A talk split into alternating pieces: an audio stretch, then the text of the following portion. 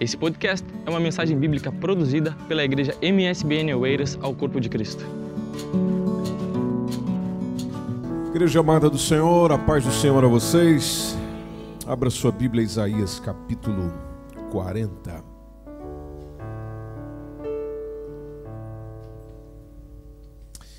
Na verdade, nós não vamos ler capítulo, capítulo 40, nós vamos ler o capítulo 45. Porém, no versículo 18, vamos meditar na palavra do Senhor nessa noite. Isaías capítulo 45, versículo 18. Esse, esse, esse texto é bem mais amplo, eu não, não gostaria hoje de, de meditar dentro do contexto do texto. Isso exigiria um bocadinho mais de tempo. Eu somente quero tomar uma parte do versículo 18 para pensarmos um pouco nessa noite de sexta-feira acerca da palavra do Senhor e deixar o Espírito Santo ministrar o nosso coração, precisamente nessa parte que está no versículo 18, que diz: ah, bom, vamos ler o versículo inteiro, não é? O texto nos diz: Porque assim diz o Senhor, que tem criado os céus, o Deus que formou a terra e a fez, ele a estabeleceu, não a criou vazia, mas a formou para que fosse habitada essa partezinha. Não a criou vazia, mas a formou para que fosse habitada. Eu sou o Senhor e não há outro. Amém. Papai, é sempre bom estar na sua casa, é sempre bom estar nesse lugar, é sempre bom reservar uns minutos para estar diante do Senhor e sermos acrescentados por aquilo que Teu Espírito Santo nos ministra em cada culto. Fale conosco o nosso coração nessa noite, ministre a nós sempre da maneira linda como o Senhor tem ministrado por meio da tua palavra, para a honra e glória do teu santo nome, em o nome de Jesus. E nós dizemos: Amém. Pode tomar seu assento, por favor. Meus irmãos, eu tomo com vocês essa, essa parte do não a criou vazia, mas a formou para que fosse habitada, para que nós possamos refletir um pouquinho no que é que nós estamos fazendo com aquilo que o Senhor criou para que habitássemos. Quando fala de habitar, fala naturalmente de dar uso. E o uso não pode ser feito de uma maneira inconsciente, inconsequente. Ela tem que ser feito, o uso de qualquer coisa, precisamente quando é dado por Deus, tem que ser feito com a devida sabedoria e o devido cuidado. Quando nós olhamos para Gênesis capítulo 1, versículo 28, nós vemos lá Deus colocando o homem no jardim do Éden para frutificar, para multiplicar, para encher a terra, para sujeitar, para dominar os peixes e as aves e os animais. Bom, a gente olha para essa, essas funções que o Senhor trouxe para Adão logo no início, no princípio de tudo, e a gente percebe que para Adão cumprir isso aqui com excelência, ia ser necessário muito esforço. E, e também seria necessário uma administração correta do tempo. E nós sabemos, já temos aprendido isso aqui, que o trabalho não é consequência do pecado, o trabalho ele já foi concedido ao homem, ele foi dado ao homem antes da queda. Então, o trabalho é uma vocação que a gente vê aparecer ah, no Gênesis. Se nós formos para o todo da Bíblia, entrarmos precisamente no Novo Testamento, você percebe isso perspassando é, por Jesus se confirmando nos apóstolos, porque você pode perceber que os apóstolos estão sempre a trabalhar, e então, pela Bíblia no todo, nós entendemos que Deus espera que os seus filhos trabalhem. Ou seja, os seus filhos não sejam preguiçosos. Por isso que não é à toa que está em Provérbios 12, 11, é, dizendo que aquele que vai lavrando a sua terra, essa pessoa vai se fartar de pão mas aquele que segue os ociosos, ocioso é justamente aquele que está pouco preocupado em ocupar o seu tempo, o ócio, ocioso, aquele que segue os ociosos é uma pessoa falta de juízo, é como diz o texto. Ah, Provérbios 28 e 19 também nos deixa claro que aquele que lavrar a sua terra, veja, isso aqui nos lembra trabalho, aquele que lavrar a sua terra vai vir a fartar-se de pão, Veja a semelhança com aquele texto que nós acabamos de ler. Mas aquele que segue os ociosos se fartará é de pobreza. O texto fala de uma pessoa farta de pobreza. E a Bíblia vai tão longe nisso que ela diz que até aquilo que eu falo tem que ser fruto de um trabalho eficiente. E é um trabalho que tem que produzir eficiência. A Bíblia vai tão longe nisso que toma a minha boca, a minha língua, e dizendo que aquilo que sai dela deve servir para trabalhar alguma coisa. E que se não servir para trabalhar alguma coisa, serei julgado por causa disso. E quem é que nos diz isso? Bom, quem nos diz isso é o nosso Senhor. Mateus capítulo 12, versículo 36, quando ele diz: Eu vos digo que toda palavra ociosa, o ócio, juntando com aquilo que nós acabamos de ler naturalmente em Provérbios, nos lembra justamente aquele que não se ocupa, ou seja, uma palavra sem ocupação, uma palavra sem propósito, uma palavra sem eficiência, sem destino. A, a, a palavra ociosa que os homens disserem o Senhor diz que eles hão de dar conta em que dia, meus irmãos? No dia do juízo. Outras versões colocam: cada pessoa vai prestar conta de toda palavra inútil. Palavra inútil. Palavra que tem inutilidade. Veja a, a, a seriedade disso. Quer dizer então que eu e você, tudo aquilo que sai dos nossos lábios que não produz e quando eu estou dizendo produz, é produzir segundo o querer de Deus, a vontade de Deus, então aquilo que sai dos meus lábios, que não produz em nada daquilo que Deus espera que eu produza, ah, vou dar conta disso. E nós já aprendemos aqui, por exemplo, de que palavras são sementes. Se palavras também são sementes, colherei o fruto e a consequência disso. Ah, o apóstolo Paulo, a escrever ao jovem pastor Timóteo, 1 Timóteo capítulo 5, quando ele está a dar orientações acerca de como deveria se tratar os velhos, as pessoas de mais idade na igreja, ah, dizendo a Timóteo como é que ele deveria tratar as viúvas na igreja. Bom, a orientação dele é, foi justamente lá no versículo 13, sobre não aceitar a, a, as viúvas na igreja precisamente a, aceitar na ação social da igreja, obviamente, aquelas que andavam ociosas. Veja o que diz o texto. E aprendam também a andar ociosas, de casa em casa, e não só ociosas, mas também paroleiras, curiosas, falando o que não convém. Veja, o apóstolo Paulo está pegando o exemplo de uma mulher dizendo a Timóteo: você tem que ter cuidado com esse tipo de gente, deve orientá-las nesse sentido. Cuidado com elas, e aqui ele está falar das viúvas novas, porque elas andam ociosas. Já tinha isso nos tempos de Paulo, não é diferente nos nossos dias, não só com viúvas, mas com muita gente que simplesmente está andando por aí, de casa em casa, na ociosidade, e na ociosidade acaba falando por dizer o que não deveria dizer. Você pode ver que toda pessoa, na maioria das vezes, que está a falar besteira, é pessoa que na maioria das vezes isso não é, não é regra, mas na maioria das vezes são pessoas que não têm o que fazer. É gente que não tem no que ocupar o tempo. E, e se tem, não está ocupando.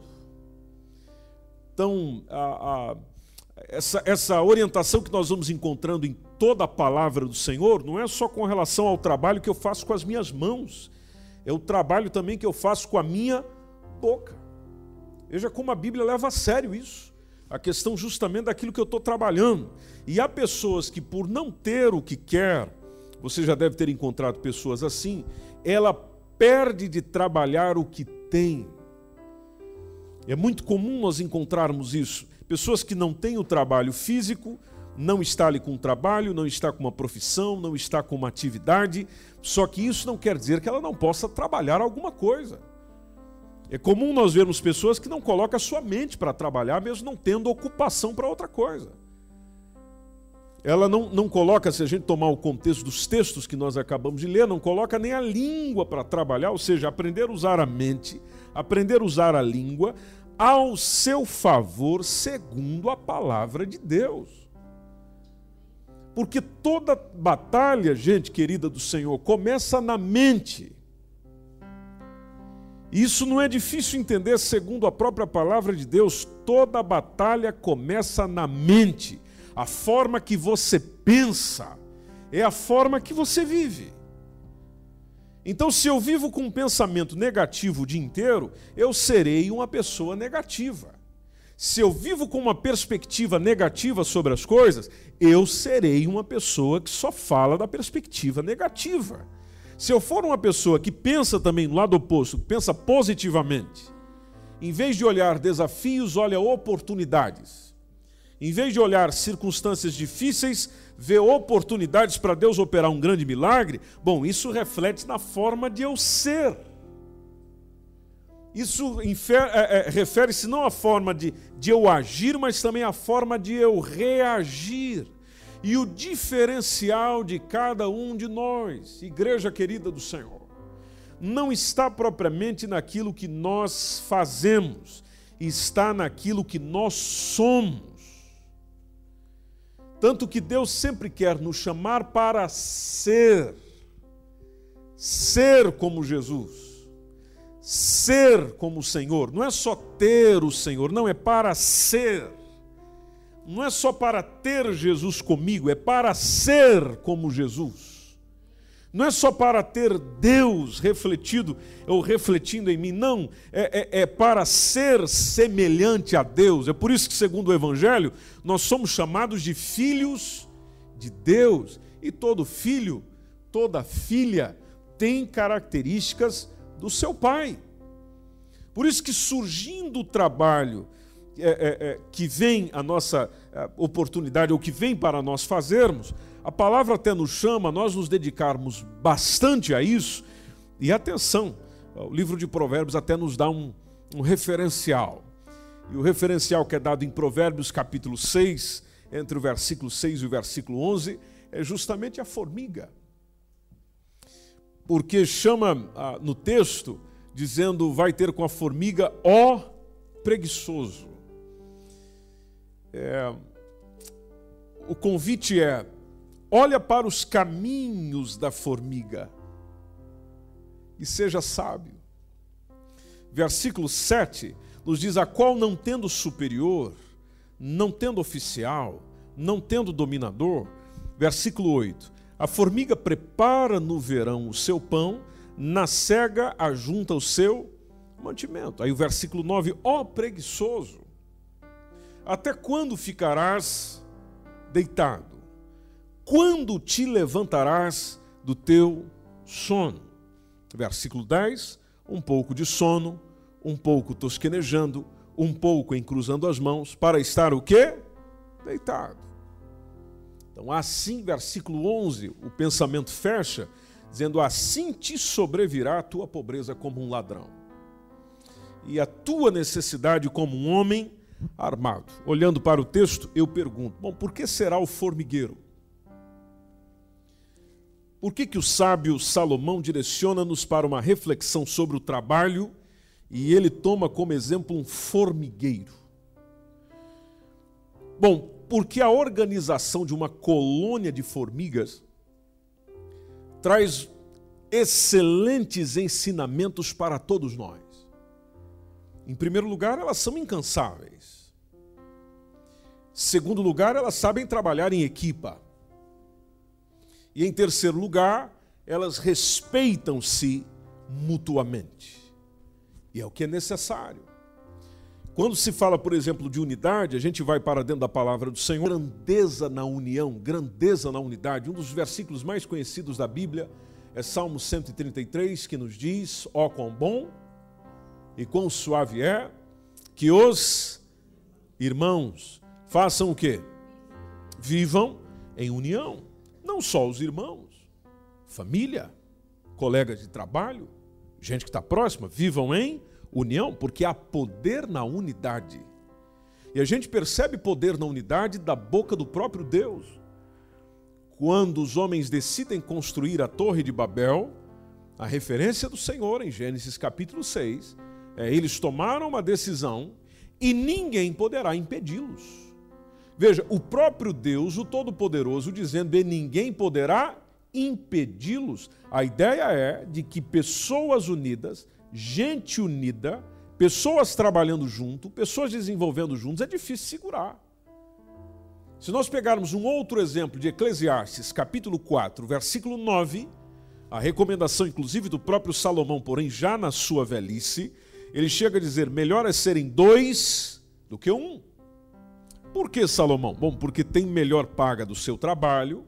Versículo 10: Se um cair, o outro levanta o seu companheiro, mas ai do que estiver só, porque caindo não haverá outro que o levante. Também, se dois dormirem juntos, vão poder se aquentar, mas um só, como se aquentará? Versículo 12: E se alguém quiser prevalecer contra um, os dois lhe resistirão, e o cordão de três dobras não se quebra tão depressa conforme diz no texto. Bom, voltando para o formigueiro. No formigueiro a gente percebe que eles são, elas são resistentes a essas intempéries da vida de uma formiga, porque ela também vai cuidando umas das outras. Eu olho para isso e vejo o ensino de Jesus em João capítulo 17, versículo 1. Na oração de João capítulo 17 está Jesus a orar pelos seus discípulos, e a orar pelos seus discípulos, a oração do Senhor é para que todos os seus discípulos sejam um. E aí o próprio Senhor dá um exemplo, dizendo para que sejam um, como tu, ó Pai, o és em mim. Veja a forma que Jesus aplica isso: é em, não é comigo, é em mim, é dentro de mim, ou seja, existe uma união dentro. Não existe uma união só de proximidade, de estar junto, de ombro no ombro, não, existe uma união dentro. Eu em ti, assim como tu és em mim, para que eles sejam um em quem? Em nós. Veja, o Senhor traz para dentro, para existir nele, estar nele, em nós. E aí o Senhor diz o propósito: para que o mundo creia que tu me enviaste. João capítulo 17, versículo 1. Esse é o propósito final, para que tu, para que o mundo creia que tu me enviaste. Veja, a aplicação desse texto para o mundo crer é preciso ver unidade em quem anuncia. Para que o mundo entenda, é preciso ver complementariedade naquele que anuncia. Você percebe essa união essa unidade no formigueiro, e como diz o versículo 7, voltando em Provérbios 6, a qual não tendo superior, não tendo oficial, não tendo dominador, não tem rei, não tem governador para ordenar nada, mas trabalham de uma maneira uniforme, maravilhosa, esplendorosa, interessante. Re... Falando em interessante, a revista Super Interessante divulgou uma matéria, isso foi em 18 de abril de 2011. E a revista trouxe uma, uma reportagem de como é a vida dentro de um formigueiro. Naturalmente, escolheram um especialista para falar desse assunto, e, e na matéria é, ele, ele vinha falando da, da forma que elas vivem em colônias, muito, muito bem organizadas, tudo, tudo muito orquestrado. Cada, cada indivíduo do formigueiro tem uma função específica. Para manter tudo em ordem, elas, elas trabalham incessantemente. A, a qualquer momento do dia ou da noite, é, segundo esse, esse, esse comentarista da reportagem, esse especialista, esse biólogo, há de 30% a 40% das formigas em atividade constante em qualquer momento. Ah, o, restante pode estar ali num repouso, num, num, aparente repouso, segundo ele, mas se for necessário, entra imediatamente em ação. Fizeram inclusive alguns cálculos aqui, ah, pegando, acharam um formigueiro, um formigueiro gigante aqui na Europa, e aí fazendo a, a, a distância desse, desse formigueiro, ele, ele ficou calculado com 6 mil quilômetros de extensão, ou seja, é de Portugal até a Itália. Só para você ter uma ideia do, da unidade, da, da, da proximidade, do estar junto, do desenvolver junto, e juntos vão crescendo, crescendo, crescendo, trabalhando juntos e crescendo.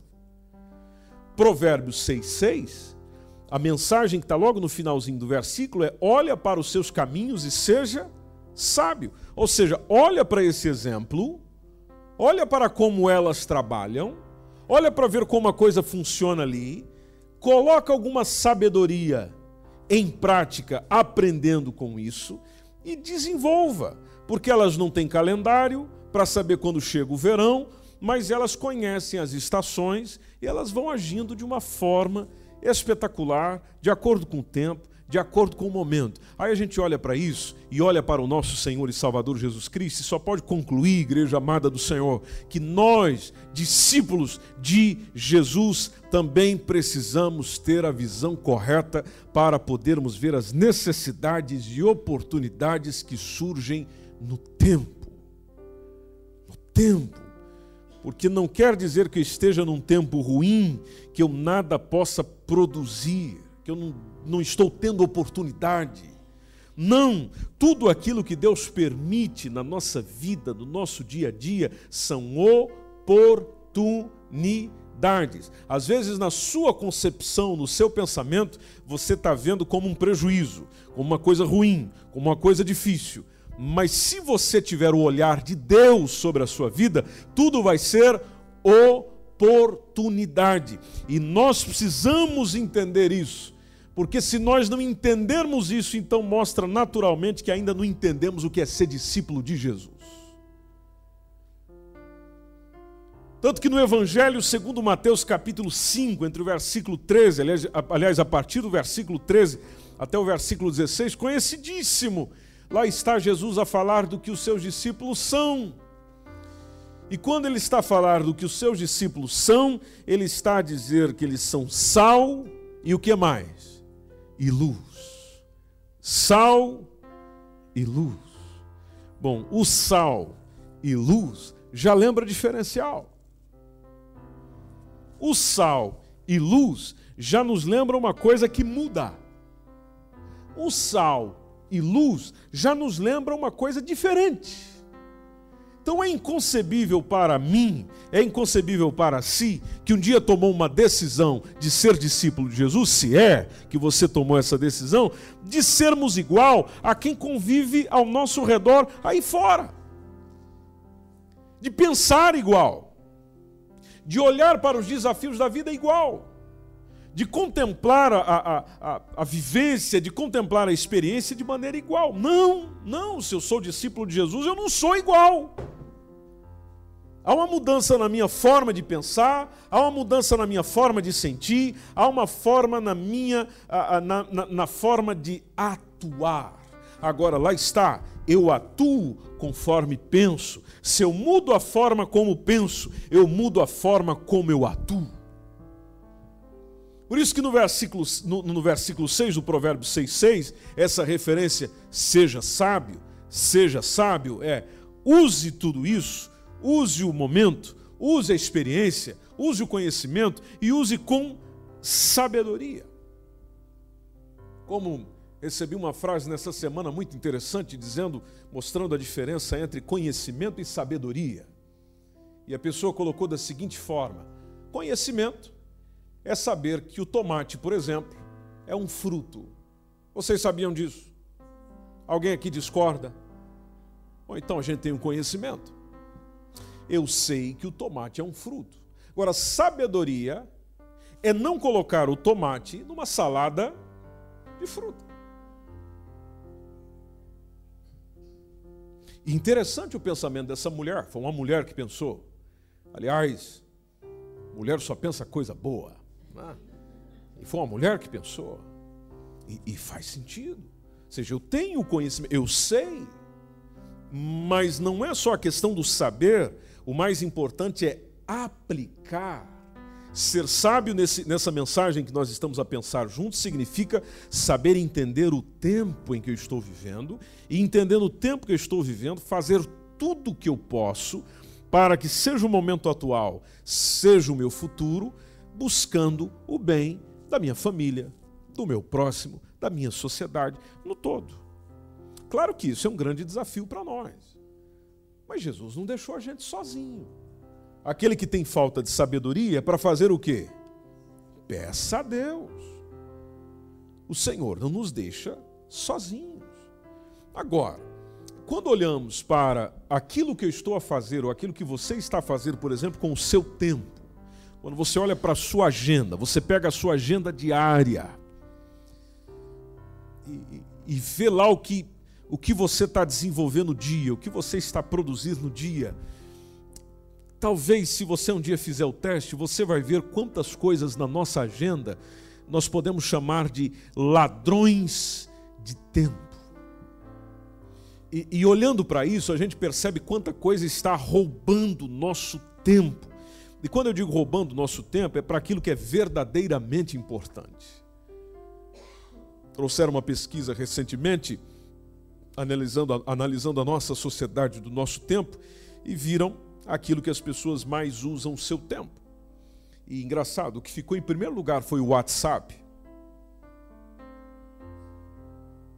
Você já percebeu quanto tempo muitos de nós passamos no WhatsApp? A maioria de nós talvez não é por questão de trabalho, necessidade, importância extrema, tratando de um assunto de. Não, não, não, não, não. A maioria das coisas são coisas fúteis. Mas nós perdemos tempo naquilo. Às vezes deixamos de prestar atenção no importante uma coisa bem mais importante por causa daquilo. Em segundo lugar, na pesquisa ficou Facebook e Instagram, envolvem redes sociais. Quanto tempo às vezes nós perdemos, literalmente perdemos nisso? Vendo às vezes o que não edifica, vendo às vezes o que não colabora para o meu crescimento, para o meu desenvolvimento como ser humano, como pessoa na pesquisa ficou em terceiro lugar Netflix. Em quarto lugar ficou o perfeccionismo, porque existem pessoas que perdem muito tempo buscando a perfeição. Certo é, meus irmãos, que nós não vamos, por exemplo, ficar contentes com algo ruim ou, ou, ou mediano, porque o médio nos lembra medíocre. E medíocre nos lembra aquele que crê de maneira mediana. Por isso que medíocre vem do médio crê. Médio crê, ou seja, uma crença mediana. E nem Jesus aguenta o mediano. Ou seja, aquele que não está nem aqui, nem ali. Tanto que a mensagem é, para a própria igreja que nós encontramos lá em Apocalipse é dizendo que eu vou ter vomitar da minha boca, porque você não é nem frio e nem quente, ou seja, você está no meio, é o médio. Médio. Então, medíocre é aquele que não está nem ruim, nem bom. Então, nós, naturalmente, como discípulos de Jesus, não somos chamados para ter uma vida medíocre, pensamento medíocre, uma fé medíocre, um trabalho medíocre. Não, nós somos chamados a fazer boas coisas, assim como boas coisas o nosso Senhor faz. Agora, lá está, também nós precisamos ser sensatos e não ficar aficionados, loucos, pelo perfeccionismo, pelo excelente, porque tem gente que exagera, tem gente que vai além naquilo que ele naturalmente não consegue alcançar, não consegue fazer, e ele deixa de prestar um bom serviço em tantas outras coisas, porque ele está buscando uma excelência que mais atrapalha do que colabora. Em quinto lugar na pesquisa ficou justamente a preocupação, e eu acho interessante, acho interessante que isso esteja na pesquisa como ladrão de tempo. E porque quando você olha para a, a origem origem da palavra preocupação, ela, ela, ela significa sufocar. E, e, quando nós olhamos para o que a preocupação faz conosco, é exatamente isso: ela nos sufoca, é, ela nos engasga, a preocupação nos trava. Preocupação é uma coisa que não ajuda em nada. E preocupação, vocês já sabem o que são, nós já conversamos sobre isso aqui, é pré-ocupação. Ou seja, eu me ocupo antes da verdadeira ocupação. Eu antecipo aquilo que eu deveria deixar para o tempo certo, pré-ocupado. Então, não existe problema em eu estar ocupado.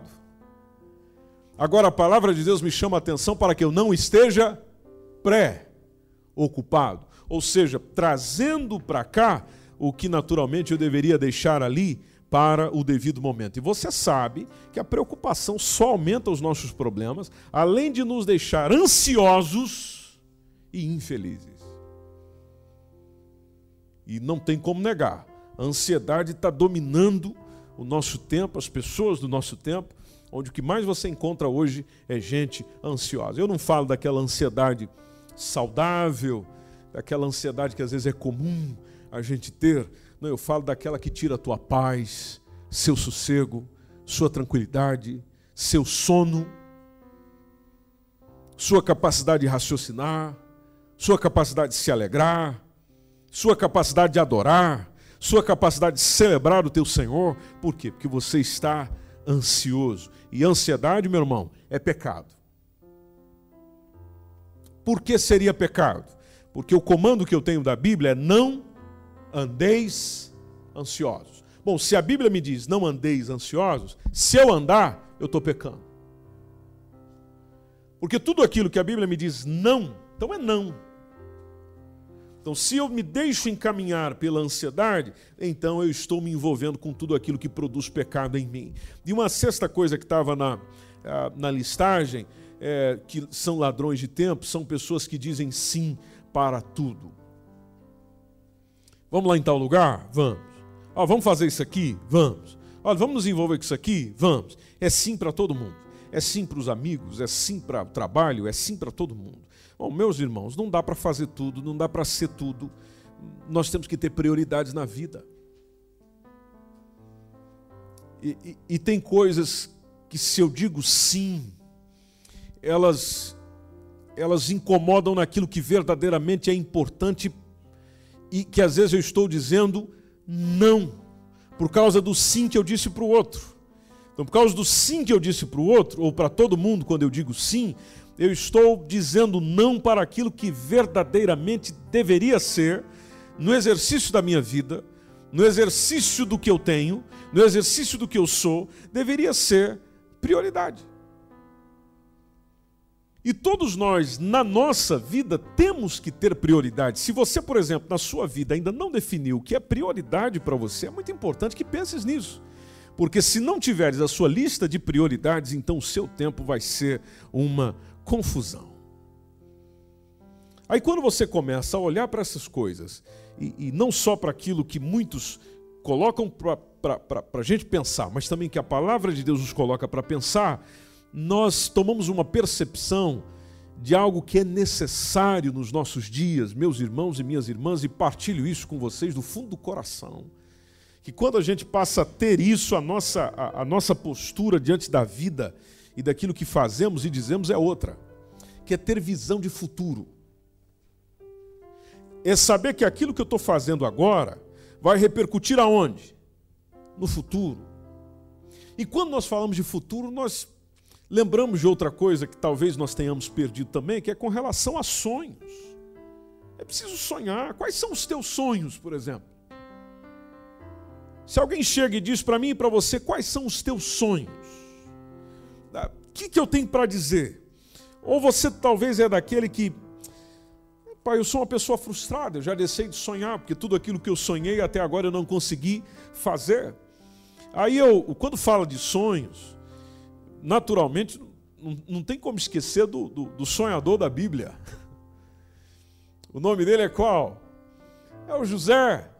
A, a, a, gente percebe no José, na história de José, que acontece sonhos com ele, ele tem sonhos, sim senhor, sim senhora, só que um detalhe interessante, um detalhe interessante, foi Deus que colocou os sonhos no coração de José. E, e particularmente essa é a minha oração, não só por mim, mas com relação a você também. Que Deus plante sonhos no teu coração. Porque aquilo que vem dele, meu irmão, aquilo que queima aqui dentro, que é um, negócio que às vezes você conta, mas é incompreendido por muitos hoje, mas que vem dele, bom, pelo menos existe a garantia da parte dele de que aquilo que você está sonhando vai acontecer. E você vai percebendo o José suportando muita coisa, por causa dos sonhos que teve. Suportando aquilo que nós já pensamos aqui dias atrás, a, a angústia diante da maldade dos irmãos, a, a tentação lá dentro da casa de Potifar, mas tudo isso por causa dos sonhos que teve. Chegou o dia daquele sonho se tornar realidade, mesmo não sendo compreendido. Então, que os sonhos de Deus, e até tem canções que a gente canta aqui na igreja que falam disso, os sonhos de Deus são maiores que os meus. Bom, se os sonhos de Deus são maiores que os meus e eu acredito nisso, então o que eu vou querer para mim e para os outros é que os sonhos de Deus se cumpram em nós. Se cumpra na nossa igreja eu percebo às vezes quando eu estou a falar aqui da igreja MSBN Oeiras, do que ela vai vir a ser, do que ainda vai acontecer. Tem gente que está me ouvindo assim, mas pessoas que estão ouvindo por paciência. Eu acho que esse jovem sonha demais. Ah, eu acho que. Amém. Amém, amém, amém. Ah, tá bom. Eu não sei se Deus me dará o privilégio de viver o que essa congregação ainda vai vir a ser. Ô meu irmão, mas vai vir a ser. É, se você não estiver aqui, seus filhos vão estar, seus netos vão estar, mas o que ainda vai acontecer por meio dessa congregação. E nós estamos construindo hoje, nós estamos fazendo hoje. Fazendo olhando para quem? Em primeiro lugar, olhando para Jesus. Em segundo lugar, para os sonhos que ele tem, para os sonhos que ele plantou no nosso coração. Agora, para isso também a gente tem que se organizar. Se organize tem que se organizar. Ah, o Senhor vai fazer. Sim, o Senhor vai fazer, mas o que, é que nós estamos a fazer para que Ele faça? É, como é que nós estamos gerindo as coisas, gerindo a vida, gerindo o meio, gerindo os recursos, seja recursos humanos, seja recursos financeiros, seja que tipo de recurso for, para que Ele faça. E às vezes a gente fica pensando que ele vai fazer tudo. Não, ele não vai fazer tudo. Deus vai fazer a parte que cabe a ele, nós fazemos a parte que cabe a nós. Isso é bíblico. Provérbios 16, capítulo 1, que diz que do homem é que são as preparações do coração. Não diz do Senhor, diz que do Senhor, no final do texto, é a resposta da boca, mas é do homem, é da gente. Tem, tem que partir de mim, tem, tem que partir de você. Quem faz os projetos sou eu. Agora, o que eu devo fazer com os projetos é, é, é tomá-los e deixá-los diante do Senhor. Onde eu desenho o projeto, eu faço o projeto, eu construo o projeto e levo diante do Senhor. Porque a resposta vem dele, o carimbo vem dele, o ok vem dele, o avança vem dele, vem tudo dele. Ou seja, eu estou condicionando ao cuidado dele. Provérbios 16, 9 diz que o homem considera, o, o, coração do homem naturalmente considera o seu caminho, mas é o Senhor que vai dirigindo o que, igreja querida? Dirigindo os passos. Dirigindo os passos. Que o Senhor dirija o meu e os seus passos para a honra e glória do nome dele, em nome de Jesus. O Senhor dirige os passos.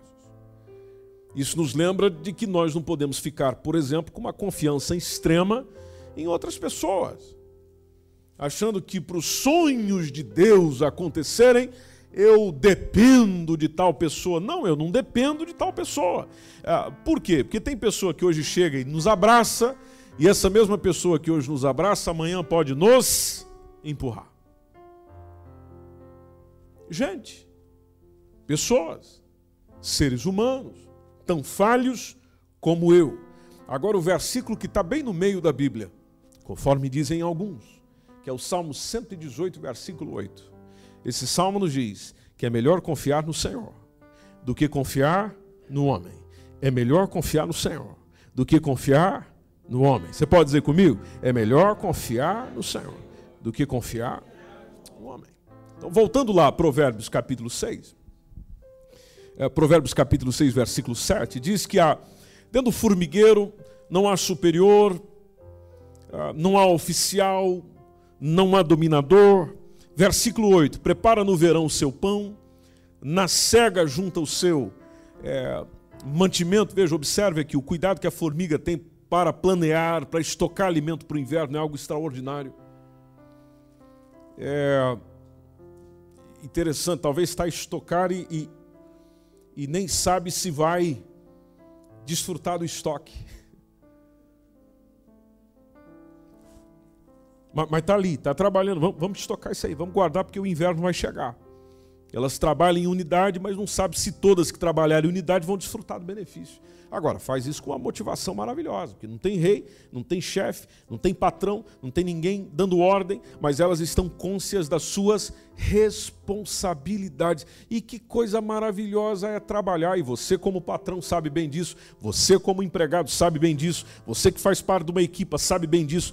Como uma coisa corre bem, como é maravilhoso, quando cada elemento assume as suas responsabilidade. A coisa corre bonitinho, ninguém se estressa, ninguém tem problema, ninguém fica nervoso, ninguém fica irritado, porque tudo aquilo que deveria estar acontecendo, como cada um assumiu verdadeiramente as suas responsabilidades, as coisas acontecem.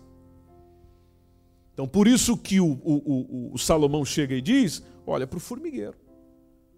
Aprenda com o formigueiro, ou aprenda com a formiga. A, a palavra de Deus nos exortando a, a, perseverarmos nesse sentido. Aliás, já que nós estamos a falar disso, é, nós, como empregados, temos que, e eu sei que vocês são muito dedicados nesse sentido, mas é sempre bom lembrar, e até porque essa mensagem também vai para muitas pessoas, é, daquilo que a palavra de Deus nos orienta como empregados, o que nós devemos ser e o que nós devemos fazer. Uma das recomendações estão em Colossenses, está melhor dizendo, em Colossenses capítulo 3, versículo 22, falando dos servos.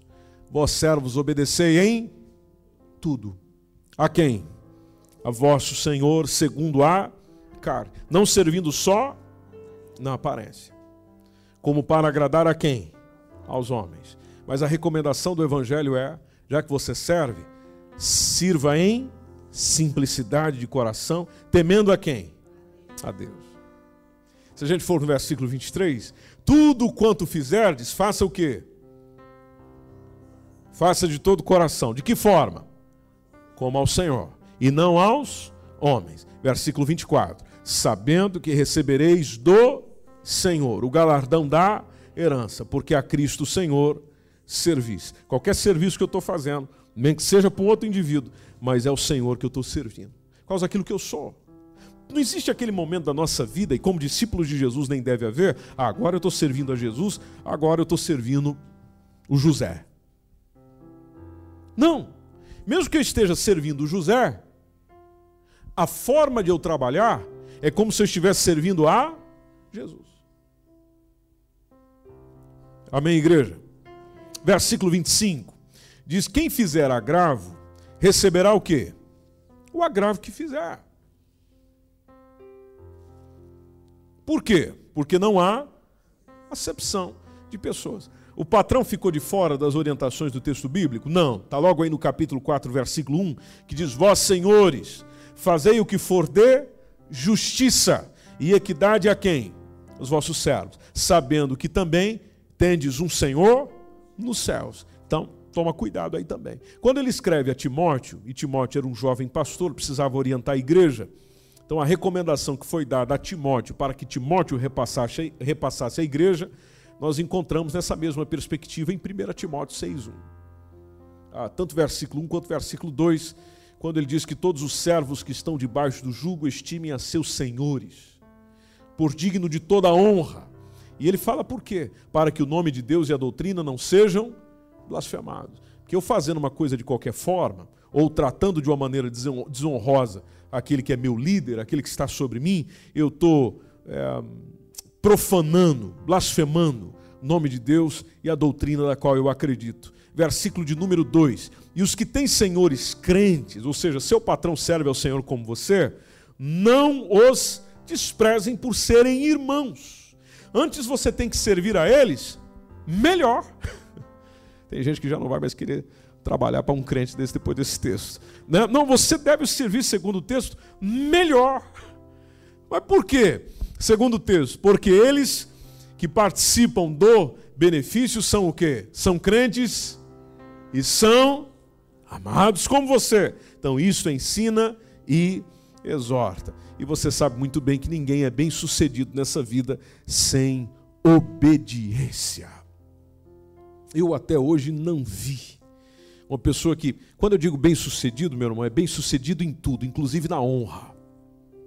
Eu, eu não estou falando do cara que tem proeminência, presença, riqueza, importância, título, é, que a gente às vezes chama de bem-sucedido. Não. Estou falando que ele talvez tenha tudo isso, ou não, mas o nome dessa pessoa, quando citado, é, promove respeito, honra, reconhecimento. Agora, você pode perceber que essa pessoa é uma pessoa que, naquilo que o Senhor condicionou sobre ele como superior, como líder, honra, respeita. E isso é uma questão de disciplina. Isso é uma questão de disciplina. Bom, não é à toa que está dentro do mandamento. A gente já começa pelo primeiro, ah, com relação a Deus. Depois a gente vai lá para o quinto, que fala justamente de honra ao teu pai e a tua mãe. Isso é mandamento com quê? Mandamento com promessa. Veja, tudo aquilo que se refere à autoridade sobre mim, autoridade sobre mim, o comando da palavra de Deus é honre. Honre. Ah, eu percebo isso em João Batista. João Batista, por exemplo, ele cumpre o propósito de Deus no deserto, e a gente pode ver o texto, Marcos capítulo 1, versículo 4 a 8. E, e você percebe isso no João Batista, um homem com ministério significativo, maravilhoso. Veja Marcos capítulo 1, a partir do versículo 4, quando diz: Aparece o João batizando no deserto, pregando o batismo de arrependimento para remissão de pecados. Toda a província da Judéia, todos os habitantes de Jerusalém iam ter com ele. Olha aí que coisa linda. O pessoal ia até com ele. E onde é que ele pregava? Na cidade ou no deserto? No deserto. O pessoal saía da cidade para ir ouvir João Batista no deserto. Esse cara tem sucesso ou não tem? Tem. Você vai sair para o meio da areia, um solzão daquele para ouvir um pregador, inclusive um pregador que fala o que você não gosta de ouvir, a princípio, para ir lá ouvir o, o, indivíduo te chamar de raça de víbora. Mas veja, tá, tá, o pessoal ia lá e ouvia, ia até com ele. E, e, todos eram batizados por ele no Rio Jordão. Bom, se eram batizados por ele no Rio Jordão, e, e preste atenção na palavrinha todos. Todos. Bom, se todos eram batizados por ele no Rio Jordão, então deixa bem claro que todos criam no que ele falava. Sucesso. Um indivíduo de sucesso. Então, todos eram batizados por ele, inclusive confessando o quê? Os seus pecados. Sucesso. Pregador de sucesso. Aí, versículo 6: E João andava vestido de pelos de camelo, com cinto de couro em redor dos seus lombos, e comia gafanhotos e mel silvestre. Uma comida ruim pra caramba, mal vestido, e come mal, a princípio. Mas para o meio onde ele vivia era bom. A pregação dele está no versículo 7. A pregação dele era: Após mim vem aquele que é mais forte do que eu. Olha aí, honra. Mais forte do que eu, do qual eu não sou digno de, abaixando-me, desatar a correia das sandálias. Versículo 8: Eu em verdade tenho vos batizado com água, ele, porém, vos batizará com o Espírito Santo. Aí se a gente der um pulo em João capítulo 3, a partir do versículo 26, ah, vai um grupo lá ter com João. Aí chegam para ele e dizem, Rabi, quer dizer mestre, aquele que estava contigo além do Jordão, e aqui eles estão se referindo a Jesus, do qual tu deste testemunho, ei-lo batizando. Ou seja, agora o Jesus que você anunciava é que está batizando agora. E atenção, o pessoal está indo ter com ele, não mais com você. Versículo 27, João responde: O homem não pode receber coisa alguma se não lhe for dada do céu. Isso aqui é interessante. Versículo 28, e esse versículo 27 dá para comentar muita coisa, mas vamos em frente. Versículo 28, Vós mesmos me sois testemunhas de que disse: Eu não sou o Cristo. Ele falou disso várias vezes, ele está dizendo mais uma vez: Eu não sou o Cristo, eu sou enviado adiante dele. Versículo 29. Aquele que tem a esposa é o esposo, mas o amigo do esposo que lhe assiste e o ouve alegra-se muito com a voz do esposo. Assim, pois, já essa minha alegria está cumprida. É aquela ideia. Minha missão realizada com sucesso. Versículo 30, conhecidíssimo. É necessário que ele cresça e que eu diminua. Lembrei da canção. Você, é, eu não preciso ser reconhecido.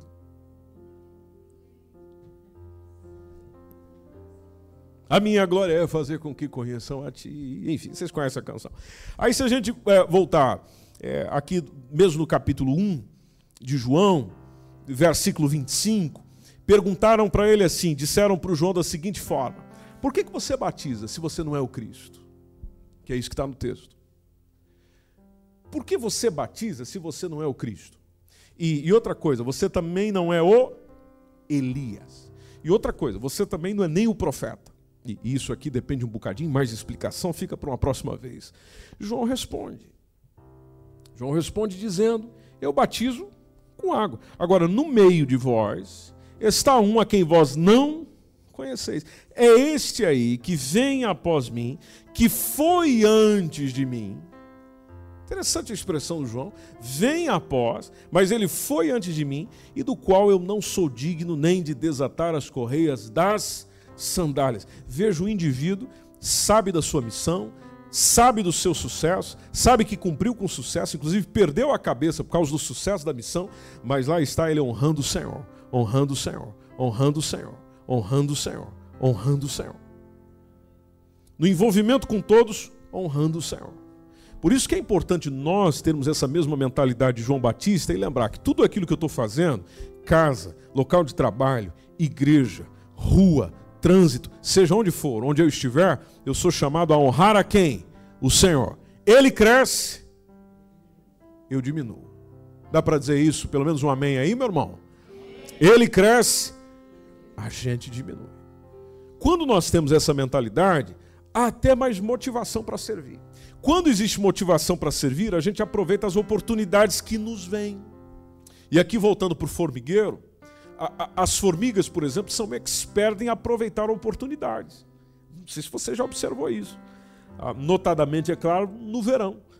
E, e essa ideia de aproveitar oportunidades, eu gosto muito de aprender com José. Voltamos no José.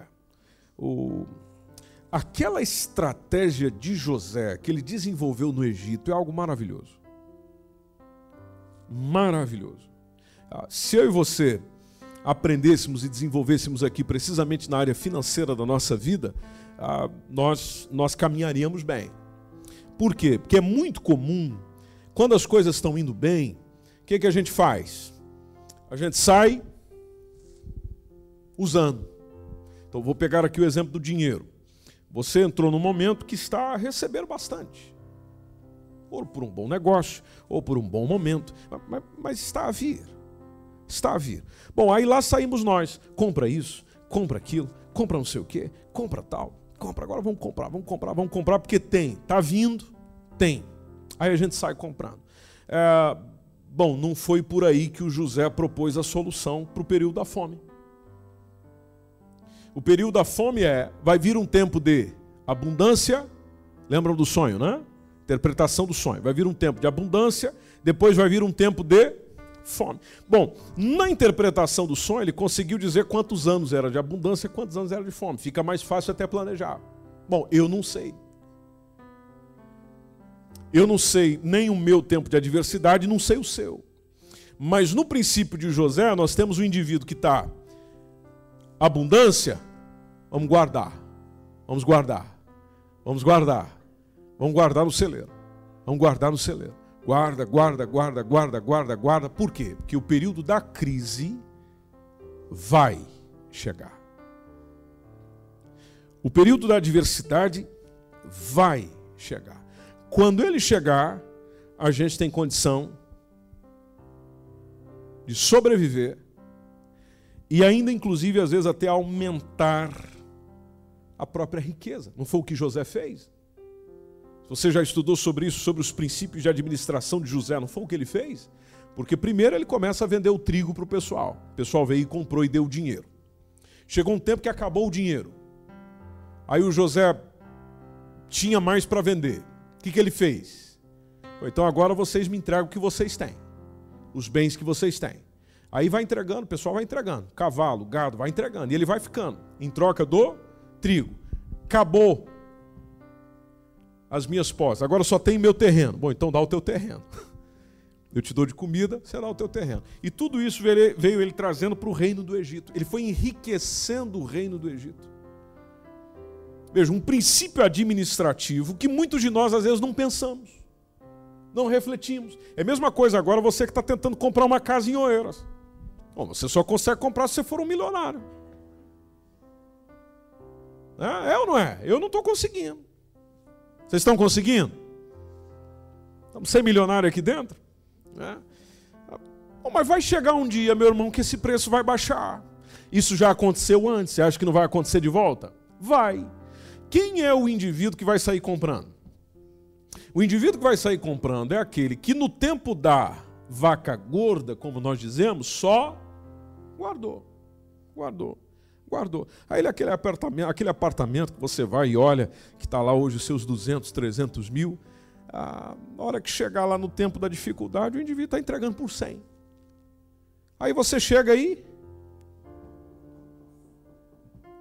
e não vai nem emprestar no banco.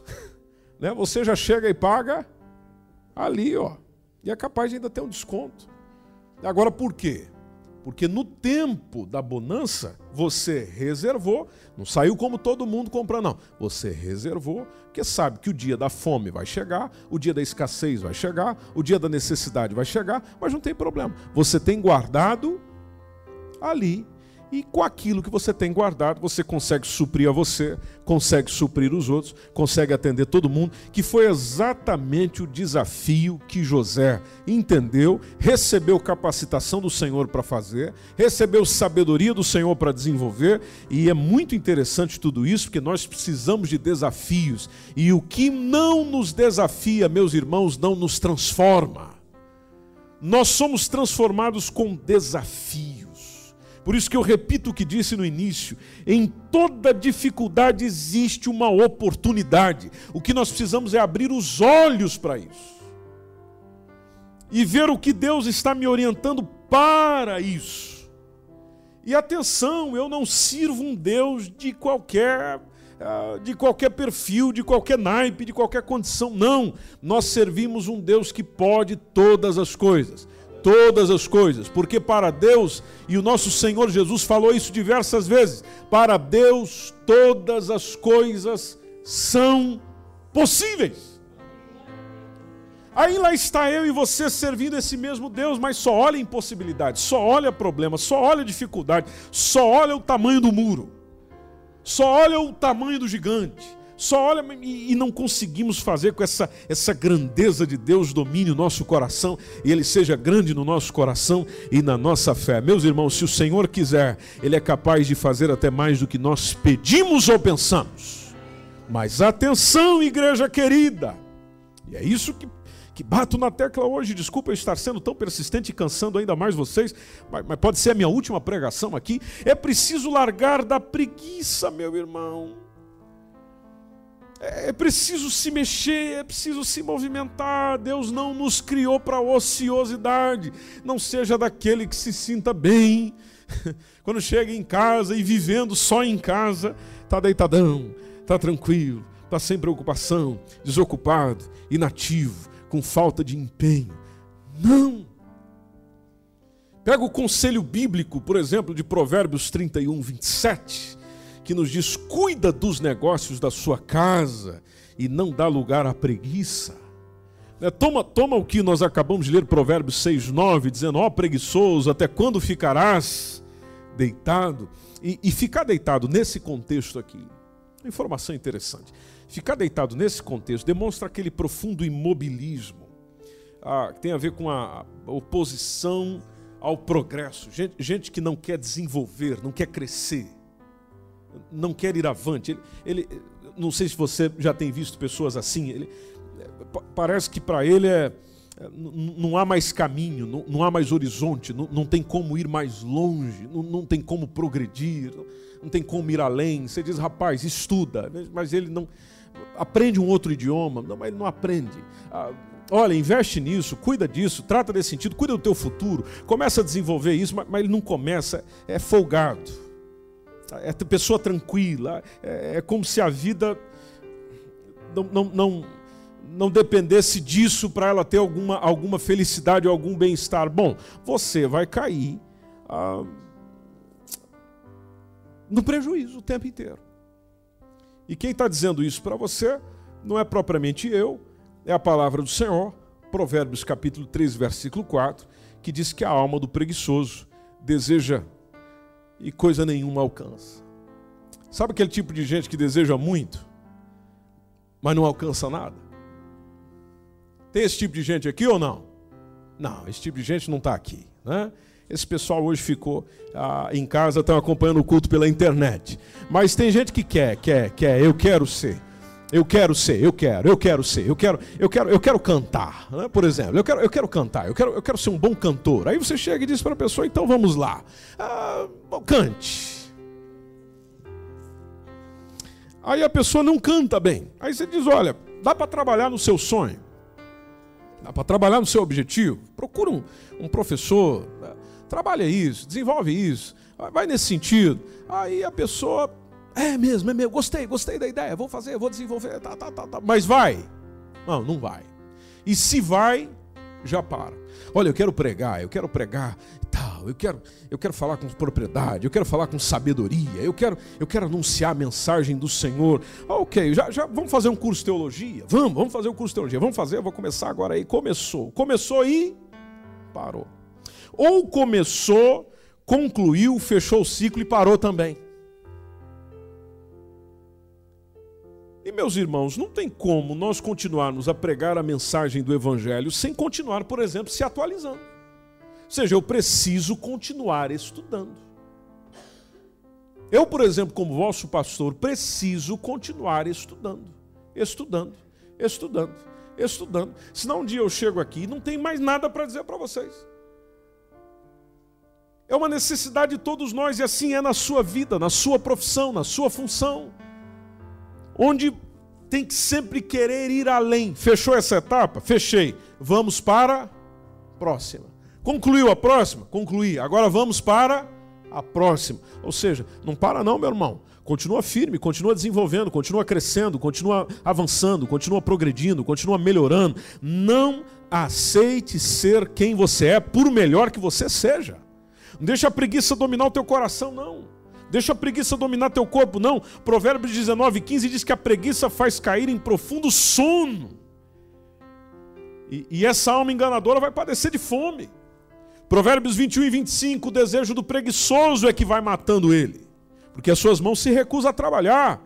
Provérbios capítulo 20, versículo 4. Preguiçoso não lavra por causa do inverno. Tem gente que não desenvolve por causa da intempérie, por causa do frio, por causa da chuva causa da dificuldade, por causa do problema.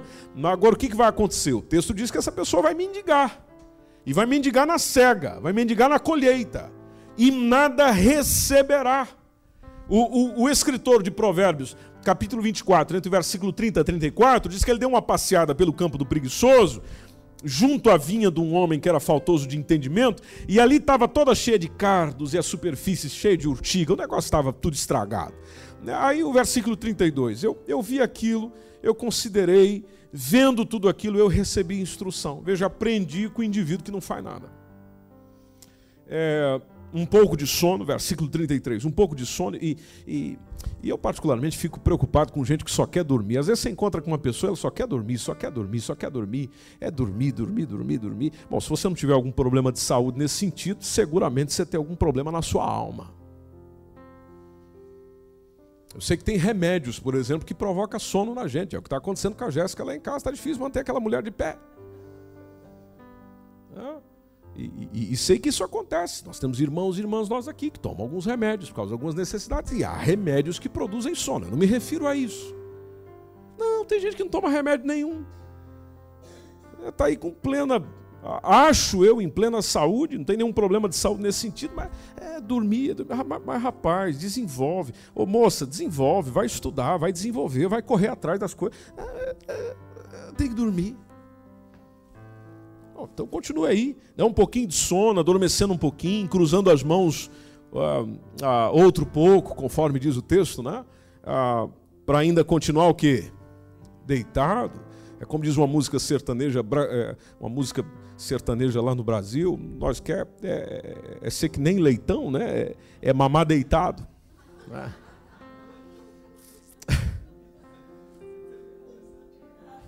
Vocês conhecem essa? Não conhecem esse hino? Então tá bom. É. Nós se finge de leitão, é isso aí, alguém lembrou, né? Nós se finge de leitão para poder mamar deitado. É... é isso mesmo. Obrigado, Solange. Veja o versículo 34 que diz: Assim sobrevirá a tua pobreza como um ladrão. Veja que a palavra de Deus nos diz: vai, vai, a pobreza vai te pegar e vai te pegar de surpresa, não vai avisar, não. Você vai chegar um dia que vai sentir que não tem nada e realmente não tem. E, e, da mesma forma será a tua necessidade, vai te pegar como um homem armado. Por isso que a gente não pode parar, a gente não pode sossegar. Você chegou até aqui, você concluiu, você alcançou tua meta, você alcançou teu objetivo? Alcancei. Glória ao nome do Senhor. Paramos por aqui? Não, senhor. Não, senhora. Vamos para a próxima fase. Nada de preguiça, nada de. A gente pode até tirar um tempinho de descanso ali, mas já estamos descansando para continuar. Até porque quem não para para descansar não consegue continuar obviamente. Mas existe uma diferença entre ser preguiçoso e, e, viver descansando o tempo inteiro. Por isso que o apóstolo Paulo, quando escreve a igreja em Tessalônica pela palavra do Senhor, a 2 Tessalonicenses 3 e 10, nos diz: aquele que não quiser trabalhar, não coma também. Não deveria estar comendo. E tanto no capítulo 4, versículo 11, ele diz para trabalhar com as próprias mãos, como já vos tenho mandado. Então, meus irmãos, vocês podem perceber ah, que a palavra de Deus nos chama, nos incentiva a, realmente se mexer, trabalhar, desenvolver, aprender com a formiga, deixar, deixar desse som, deixar dessa tranquilidade, é, é colocar a vida para andar é colocar a mente para desenvolver, é, é, colocar a sua língua para desenvolver. Você sabe que hoje em dia, por exemplo, profissionalmente, a gente não sobrevive muito falando apenas português. É preciso, no mínimo, em muitos casos, não em todos os países, mas pelo menos o inglês. Aí está lá você, você tem o curso, você tem isso, você tem aquilo. Você... Aí o indivíduo olha para você, o recrutador, fala inglês? No. no. E não fala por quê? Por falta de oportunidade? Não, não. Né? Sempre tive oportunidade. Eu é que não quis e não quis porque eu queria dormir. Não fiz porque porque é, achei difícil. Meu irmão, tudo é difícil até ficar fácil.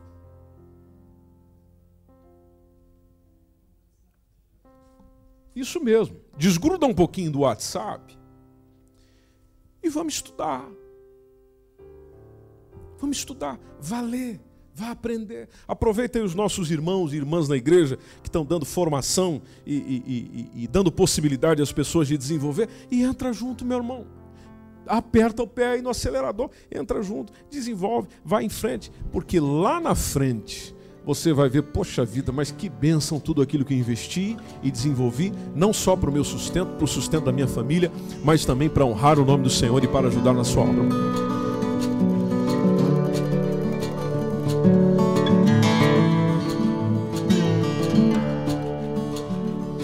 Esse foi mais um podcast, uma mensagem bíblica produzida pela igreja MSBN Oeiras. Siga-nos nas redes sociais Facebook, Instagram. Subscreva o nosso podcast e também o canal no YouTube. Saiba mais em msbnportugal.com.